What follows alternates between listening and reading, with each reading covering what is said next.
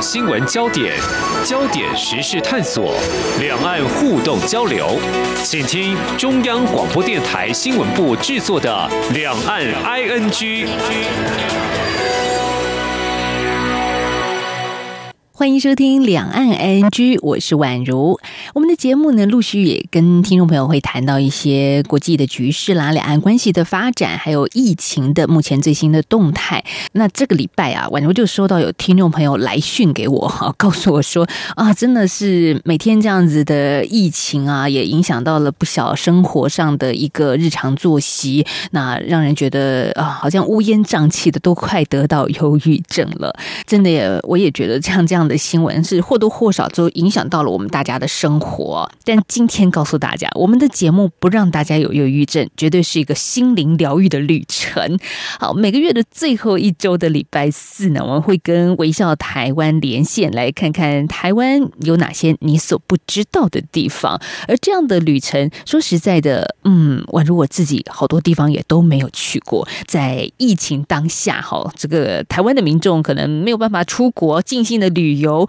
但是也是一个转机啊！好好的看看台湾。那如果您是海外的朋友，也可以趁这个时候听我们今天的受访者，也就是微笑台湾主编李佩书，怎么样来介绍台湾的小镇风情。也就是告诉大家啊，台湾不是只有台北一零一哦，一零一很好啦，但是其他地方也是值得你细细去品味的。所以我们在今天的节目现场就邀请到佩书再度来到我们的节目当中。佩书你好。好，晚上好，各位听众朋友，大家好。哎，佩叔，你会不会很多人会问你个问题，说你到底有没有在上班？你有没有在工作啊？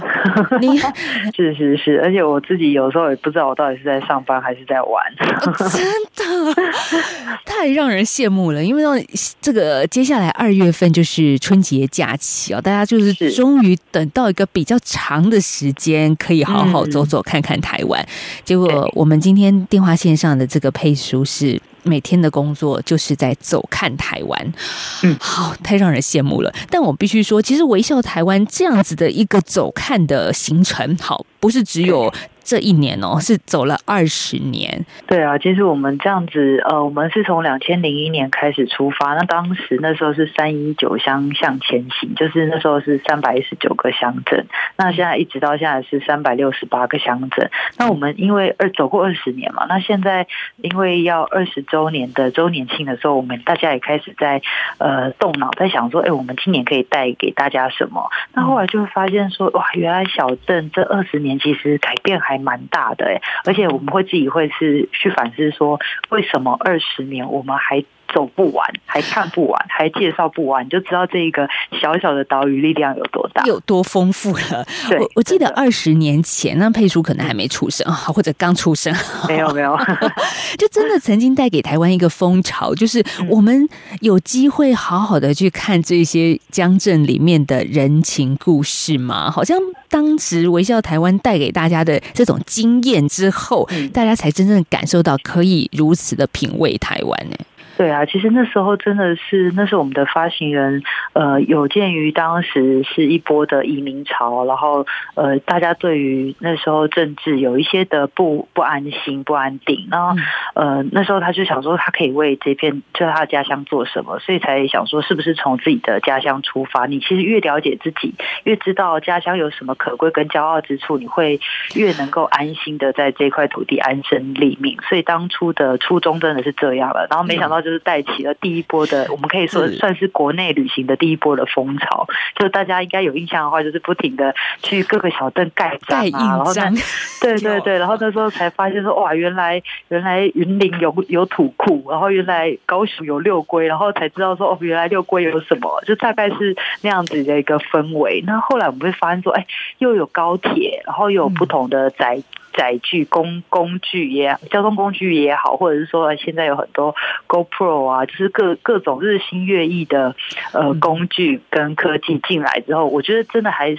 大大改变我们旅行的方式。对，就是你可以很快速的旅游，马上你从台北就可以坐高铁到高雄了，一个半小时也就到了。嗯、但你也可以慢慢的，像我们之前呢，曾经在《就要听晚报》也介绍过，像呃单车旅行，这也是佩叔很喜欢的一种漫游方式。而这种漫游才真的可以让大家看见。不一样的台湾了，因为高铁的速度真的太快了。像以前没有高铁的时候，我们开车嘛，也都会走几个可能六都行的这种。重点式的旅游，但是很多地方高速公路你不下去那个交流道，你就忽略它了，哎，就过了。对呀、啊，对对对。嗯，所以今天我们要来给大家主编所推荐的小镇探险。哈，其实这真的是我我算是私心推荐的，因为你知道最近当然疫情又有一点紧张嘛。那那时候婉如也在跟我讨论说，那我们到底要再给呃听众朋友什么样的一个建议？那我这边想了很久，因为其实我们刚刚讲的。小镇经营那么久，那。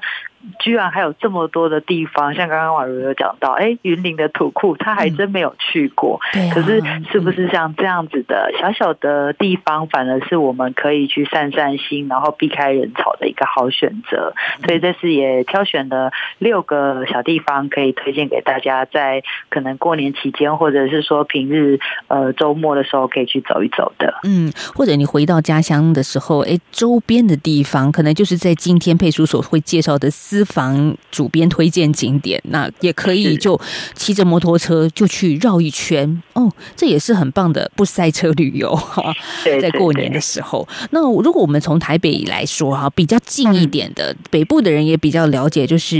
宜兰的三星，哎，这是。你首先所推荐的。对，其实宜兰大家真的是一一去再去啦，但是我们可能去的就是有比较固定的，像比如说礁溪啊、罗东啊，然后宜兰宜兰市这样子。但是我觉得三星它因为呃农区，我觉得又比较多，所以相对的我觉得是比较舒服，可以去走一走的地方。尤其那边就是三星葱的季节的时候，你就觉得哇，那个收成，我现在光看我们家之前拍的那个照片，你都会觉得很漂亮。哎，可是你一讲三星葱，我的口水就要流下来，嗯、好像就要去吃个什么 葱油饼还是什么的。对对对，我觉得这是基本印象。那但是到那边的话，你一定还是要去吃。但是当当然就是这个葱的故乡不止葱啦。那呃，其实它到到了夏天的时候，我真的印象很深刻，因为我们那时候是夏季号刚出的时候，然后到了夏天的时候，三星的那个上将梨。梨子会出来，就是产季，对。然后那时候我真的是去现场产地买，然后他在包的时候，老板就很好客，他就把那个梨子就直接削削给我们吃。然后因为他削了一碗很多啊，可是我们就没有吃这么快。可是，一般我们吃梨子，它是不是很容易就会呃，因为有铁质的关系会黄掉，对不对？但是三星的上将林它不会哦。很厉害，对不对？是，它就是不用泡盐水，它就是一直那个颜色。我觉得它那个可能当然跟它的梨子本身有关系，一定也跟他们的风土有关系。然后那个农夫就笑得很神秘，他就说：“这就是我的，这是我的那个功力所在啊！”但是我觉得哇，这真的是让我觉得到现在想起来还口水直流的。我觉得超神奇的，我就觉得哇，台湾的水果真的是非常的厉害。然后它那个就在三星。这边，然后它旁边就是行健村。行健村其实就是很有名的有有机的呃农地非常的多，然后有很多有机的小农。然后他们在周末的时候，其实行健村都会摆摊，所以你在呃周末的时候可以去那边买一些小农的有机的生产的作物之外，它还有一些体验，比如说像洛神花季的时候啊，或者是稻米收割的时候，会有一些呃体验或者是料理，可以在那边你可以呃上课，然后。是，真的是，呃，我记得是两三百块就可以上课，然后体验，可以吃到一个很不错的小东西，这样。嗯，是，所以我们知道三星有葱，这是在台北北部的宜兰，离台北不远的地方。然后呢，刚刚佩书介绍还有梨，但是我看这篇报道里面其实有六宝，哎，不是只有我们所熟知的这几个东西哦，哦没错没错，还有蒜。银柳、银柳、稻米、红龙果，就是除了刚刚所说的葱跟梨之外，哇，就是一个让大家可以就是离开一点点的台北近郊，可是你可以享受很漫游的生活的方式。那最后这篇文章还提到，受访者说，你来这边哦，不要只住三天两夜哦，要住一个礼拜一个月哦。我就想三天两夜都有点奢侈，我们顶多就是一个周末去好了，就是当天来回可能也是更多人的台北人的旅游方式啦。但是建议大家就是给自己多一点时间，然后给那个地方多一点时间，因为其实太多地方好逛了。譬如说，他那个安农溪，其实夏天也很适合。夏天的话，就是会有一些泛舟的活动，而且是比较相对是比较平缓的溪流。但是你冬天去的时候，你就是可以走那个安农溪畔。我们上次才开车经过，真的好想下来散步，因为它那个太漂亮了。然后旁边就整个就是落雨松，最近也刚好是落雨松的季节，然后就有一个落雨松的大道，你可以在那边呃散步。然后接下来还可以去呃，它附近有一个醋。那个醋馆很厉害，那个醋它就是各种，譬如说葱的醋、蒜的醋，然后各种水果的醋都有，就在我们的三星这边。嗯，你刚刚醋就是那个食用醋是吧？对，是食用醋，它就是可以泡水喝，然后对身体很好，就是酸碱平衡的那种。这个是一个观光工厂的意思吗？啊、嗯呃，他其实算是一个老板娘自己，因为当时她身体不好，但是他因为就是阿妈在那边酿醋，然后就跟他讲说，哎，喝喝这个醋可以改善体质。没想到他真的呃，就是真的有改变，所以他就很希望说，他想要做这样的醋，分享给更多的人，所以他就在那边有一个小小的。的触角然后他就是在那边酿了一百多种醋。你去那边，他会很开心，而且他会泡各式各样的醋给你喝。然后你真的很喜欢某一种醋的话，你再买回家就好。嗯，好，这些介绍其实，在微笑台湾网站的这篇文章下面也都会有连结跟地址啦。如果大家有兴趣，可以再详细的看一看。那我们谈了十分钟了，只谈一个地方三星，今天讲不完。对，今天可能讲不完，但是反正大家这个一边听我们的节目，也可以一边到网站上有更多丰富的内容。那我们要下个阶段，我们来看看其他。今天的主编推荐私房小镇景点还有哪些？大家好，我是中央流行疫情指挥中心发言人庄仁祥。假讯息就像传染病一样，必须由你我一起谨慎面对。我们可以透过以下管道，及时掌握公开透明的疫情资讯：一、浏览机关署全球资讯网；二、加入疾管家官方账号。三、关注疾管署脸书专业；四、收看疫情记者会直播。散播有关流行疫情的谣言或不实讯息，最高可罚三百万元。有政府，请安心。资讯由疾管署提供。一起听最有 feel 的台湾之音。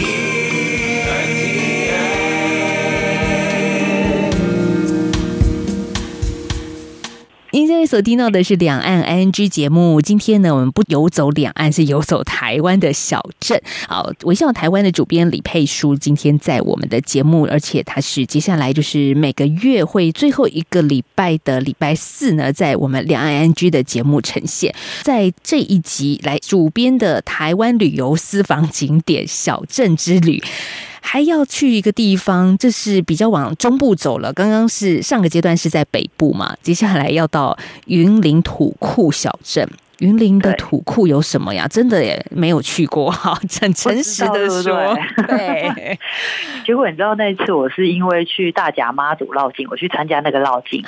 我才发现说哇，土库这么好玩，怎么这么可爱的小地方？然后那时候因为其实土库啊，它位于呃我们云林县山海线的交汇，所以过去呢，大家就会从鹿港要去北港拜拜。然后它是刚好是中间点，所以中间点会大家会需要干嘛？会需要休息，所以在这里就会提供一些饮食啊，然后一些呃市场的聚集地，所以很多的香客都会想说，好，那我在土库歇一下，再去鹿港或再去北港，是这样子的。所以在当初的时候，其实算是一个蛮热闹的小镇。那现在你来到这边呢，那除了拜拜之外呢，它就有很多很可爱的东西，你可以慢慢观察，譬如说像。那个小街上面啊，它就是有第一市场，它那个第一市场其实是个是个古迹，现在被保存下来了。然后呃，我觉得它那是真的是一个算是冻龄的小镇诶，因为你会觉得你好像回到了那种阿嬷那个年代，因为它那里有一个叫做丰春行的杂货店。然后我不晓得那个网友有没有看到我们的照片，它很有趣哦，它就是上面还有那个京津味素的那个很大的那个招牌都还留着。我们知道的是芦笋汁，哈，现在市面上还有贩售，所以它前身是做味素的，做味精味素，对，然后罐头跟食品，然后它那个很复古的那个扛棒都还在那个上面，然后就是阿公跟阿妈两个夫妻俩还在顾店，然后你就觉得哇，还有那种。我们怎么讲，就是有点类似日治时代的那种氛围，店面里面干干净净的，然后还都用木头的柜子，然后摆放的非常整齐。哎，大家可以想象，现在走几步就有一个便利商店。但是你到了云林土库这个小镇，你可以看到台湾，您刚刚说日据时期的柑仔店杂货店的样子，这真的是一个很好的户外教学。就是对呀、啊，我真的觉得太不容易，四十年呃七十年的杂货店哎。对呀、啊，嗯，所以阿嬷里面卖的东西，也就是一般的生活用品，柴米油盐嘛。对对，其实这个我觉得这个杂货店还可以维持这样，其实就是在地人还有需求，它依依旧还是在地人的 Seven Eleven，我觉得它应该还是这样的概念。对，那其实再继续往下走的话，中正路其实这边就是有很多的商店，嗯、你就可以想象说，当年其实真的很热闹，而且还保留，其实里面都还保留很古早的味的部分，像譬如说碾米厂里面那种大型的碾米机都还在，所以我觉得旅人要去到这种地方的话，你不妨就是要开口，然后就是要多聊天，这边的乡亲都很热情，他会愿意跟你讲这边的故事，所以像譬如说里面就有一个金茂利的钟表行，你不要以为这个钟。钟表行就是只有你要买买钟表还是修手表才可以进去，你就是进去里面喝一杯咖啡，因为现在返乡的女儿，她就把这个钟表行里面加了一个咖啡店，所以这边变成一个钟表咖啡店。然后在下午的时候，你可以买那种。真的是很传统的面包，但是这个传统的面包一一个可能才十块钱，然后就是传统的红豆面包啊，然后奶油面包，可是他们真的是夫妻俩就是用很单纯的原料做的，然后就是每天三点的时候吸呃精。辛勤的西点面包就会准时出炉。嗯，你这样子，我们真的从头要流口水到尾，而且它的价钱你会觉得非常的回到早期的台湾啊！对对对，就是回到早期的台湾。然后你就拿着那个面包，一边吃面包，你就去找那个牛车店的老板聊天。你知道他那个居然哇！我现在在在台北一定是看不到啦，可是其实现在就连南部也也很少见了，因为现在就是牛车用牛来耕田这件事情是。真的是越来越少了。那所以当初其实这个地方有四间的牛车店，现在只剩下一间，然后就还在。为了帮现在比较老的农夫，或者是说还有一些农耕呃牛耕的呃农夫来帮他们修理这个牛犁呀，或者是传统的农具而继续存在着。我觉得这个真的是台湾的人情味，就是还保留保留在这个乡下，真的是我们过去的集体记忆。嗯，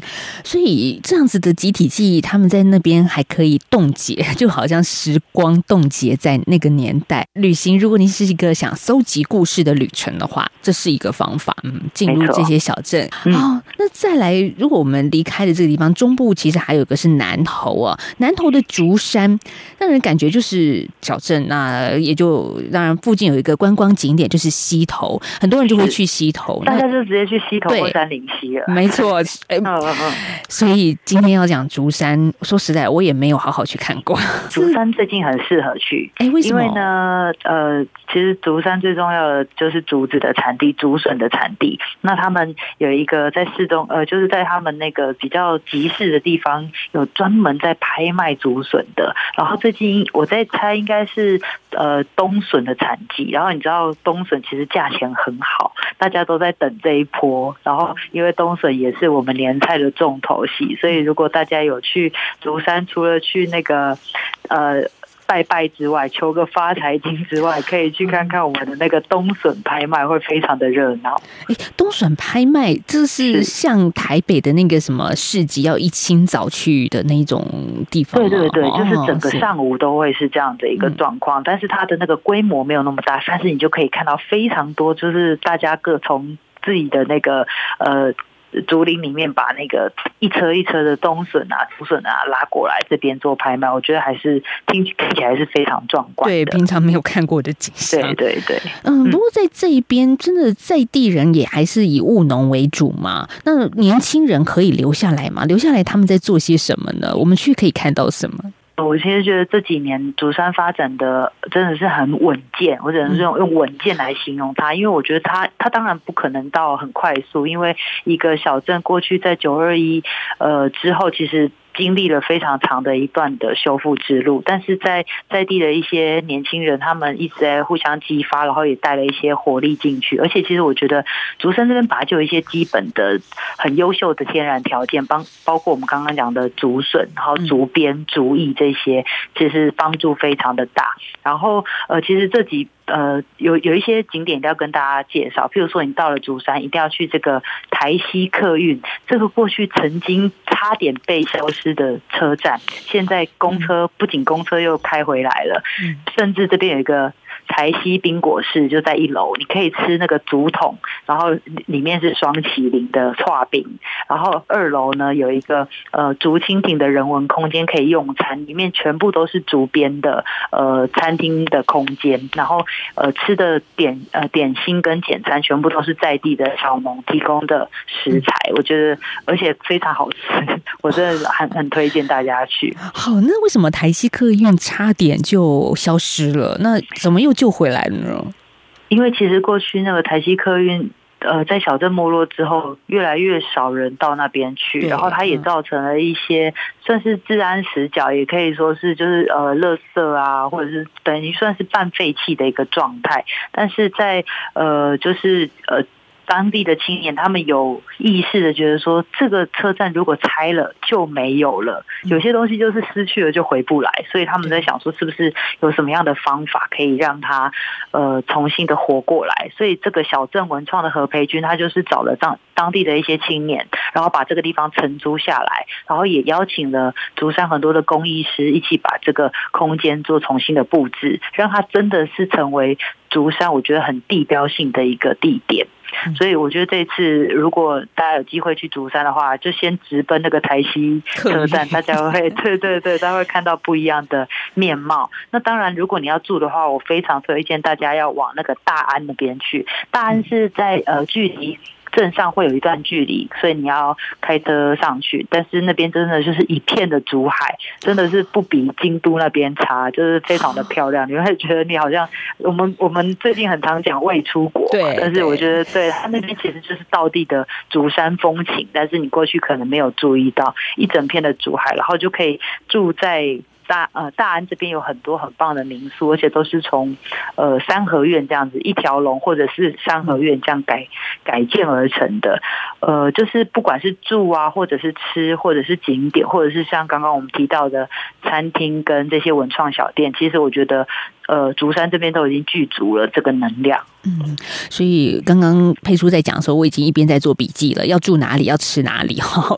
所以，如果听众朋友你也去了这个，在过年春节之后呢，也去了这些景点，欢迎拍个照跟我们来分享，你是不是也的所谓按图索骥去打卡了？那这个感受，我想可能也会每个人有自己不同的一些呃，觉得有趣好玩的地方，或者是哎触动你的地方，也欢迎听众朋友可以。来信跟宛如分享，补充一点，就是要顺便带那个伴手礼回来。对，因为你知道那个竹呃竹笋有时候太多的时候，他们就会做成竹腌制品。对，所以像我们过去卤肉用的那种很厚的笋片、笋干，嗯，然后或者是说煮汤用的酱笋，酱笋其实是酸的，在他们其实不管是农会超市，或者是我们刚刚讲的台西的车站，都可以买得到哦。我觉得那个很值得大家就是当做伴手礼一起带回来。那如果说到竹山，它这是走过台湾曾经的九二一大地震，一九九九年这样子的一个震灾，那另外一个地方则是走过另外一个台湾，真的是。多灾多难啊！是高雄的六龟，那个那是风灾。嗯，可是六龟，我真的觉得哇，现在真的是又长出新新新的生命了。它，然后它对我而言，它是一个山村，就是老农溪在这边，然后被山所包围，就是哇，这边好漂亮。我第一次到这边的时候，我就是。开始脑补那个过去的那个历史现场，因为过去其实这边就是产樟脑很重要的重症，所以有很多的人就是当时有治脑技术的叫做脑钉，然后如果是呃提供资金的叫脑长，就是专门治樟脑的，他们会举家迁到迁徙到六龟这个地方，所以呃这边当初你就知道有多热闹，就是一个很重要的重镇。但是呃也因此有一些隧道是过去运输樟脑跟一些林业在用的，但是呃随着时光这样子推移，樟脑没有再制作了，然后林业可能也暂停了，那这些隧道当初就被封起来嘛，可是现在却变成我们生态旅行一个很好的去处，因为里面很多的蝙蝠哎，还有一些很棒的生态都在里面，所以你其实可以报名六龟的生态导览，他会带你去呃这些过去的这些隧道里面啊，或者是去看一些地理跟西边的景况，就知道说哎过去这里原来是这样子一路走过来的。这件事情让人感觉说，有时候是因祸得福哈，就是当然它曾经蓬勃于一时，在一九六零一七零年代，但是接下来这些经济作物没落了，那就变成一个生态。没错，因为我觉得有时候，呃，我们都讲说时间时间推移，你其实过去好的也会变不好，或者是不好的也有可能会变成好的，所以我觉得这个这件事情很值得大家要去深思，就是我们现在到底什么东西要留下来，然后什么东西应该要做什么决定，其实都可以朝这样的方向去思考。嗯，是，这是经过莫拉克风灾十年后的六龟，给人家感觉是不一样的地方，然后也有一些生态的活动可以去。那最后我们要谈到的是在台湾的东部了，比较远一点点的台东。好，台东的鹿野这边，我们如果是真的纯观光客的话啦，就会知道就是鹿野高台嘛，就是。大家喜欢去热气球在那边打卡，哈，这是呃过年的时候也会很多人去的一个景点。可是除了这个之外呢，我想佩叔应该还有别的东西要介绍给大家在鹿野。对，其实鹿野我都常常都觉得说啊，就是不要。那个那个时间去，对，一窝蜂的，对，就是越冷门的时间去，越能感受到它的漂亮。我上次去的时候，真的就还没有什么人，然后哦，这边可以介绍太多了，怎么办？因为他光吃的就讲不完了。我们那时候就譬如说有找到一对夫妻，然后他是呃外国人的先生。然后台湾人的太太，然后他们是移居的，然后就来到鹿野这边，他们就是用在地的一些食材做一些西式的餐点，然后就可以到他们家里面吃饭，就有点类似我们台北的这种私厨或私房料理，但是你到了。鹿野的话，你那个感受完全不太一样，你有点像是到朋友家吃饭的感觉。然后另外，譬如说，像是有一家叫做山谷里的一家人，他们更妙了，他们也是一对夫妻，然后两个小小男孩。然后呢，你去那边，你不是就是坐在那边等着吃哦，他是要你跟他一起生火，然后烤鸡呀，然后准备这些蔬果啊，捏饭团，然后最后再大家一起吃饭。我觉得这真的是，呃，你到乡村到农村才会。会有的体验，而且我我觉得，如果你真的很想要亲近这些土地或者是乡村生活的话，我觉得鹿野会是一个非常好的选择，因为它在这边有很多的呃，它发展出很多的体验行程，譬如说采茶呀，然后采洛神花啊，还有采凤梨啊，然后采完之后再做什么样的再制品，或者是做成什么样的料理，其实它已经发展出一套各式各样的行程，可以让你去挑选。而且我觉得这边还有一个很棒的地方，就是你一定要去骑脚踏车，因为鹿野过去是呃当初日本人在这边想要设定成移民村的地方，所以你可以看到龙田村那个地方几乎是井字形的街道的设置，所以你骑在当中的话，你完全不会迷路，而且你可以享受那种呃路树伴着你骑，然后田田园的风光。我觉得这整个都是让我觉得很。心生向往，而且最后你一定要去泡汤。鹿野它有其实是有温泉的，在附近而已。我觉得哎，特别适合冬天，推荐给大家。哇，你在微笑台湾这一篇章里面的照片，像你刚刚也稍微提到的路树加上脚踏车这个画面，我想就让都会人很疗愈了。是，你就会觉得真的过生活好像就是要这么过，慢慢的过，然后跟当地人是有连结的过。好，现在大家努力的赚钱吧，好，继续努力，然后马上就要放假了，可以好好的 放轻松的去走一走。嗯，我们在今天节目访问到的是微笑台湾的主编李佩书，介绍一些主编私房推荐的台湾小镇景点。很棒的是，过年前谢谢佩书带给我们这这么精彩的一集。那这集要记得保留哦，没有时效性哦，因为到过年您都还可以好好的来听、来看、来玩。好，谢谢佩叔今天跟我们的连线，谢谢，谢谢。嗯，这集节目先祝大家有个快乐的周末假期，还有接下来的新春年假啊，真的不要太物质啦，开心一点。虽然在疫情当中，我们一些基本的防护措施做好，台湾还是可以慢慢的走出去，去小镇漫游的。好，我们是幸福的。好，今天节目听到这了，拜拜。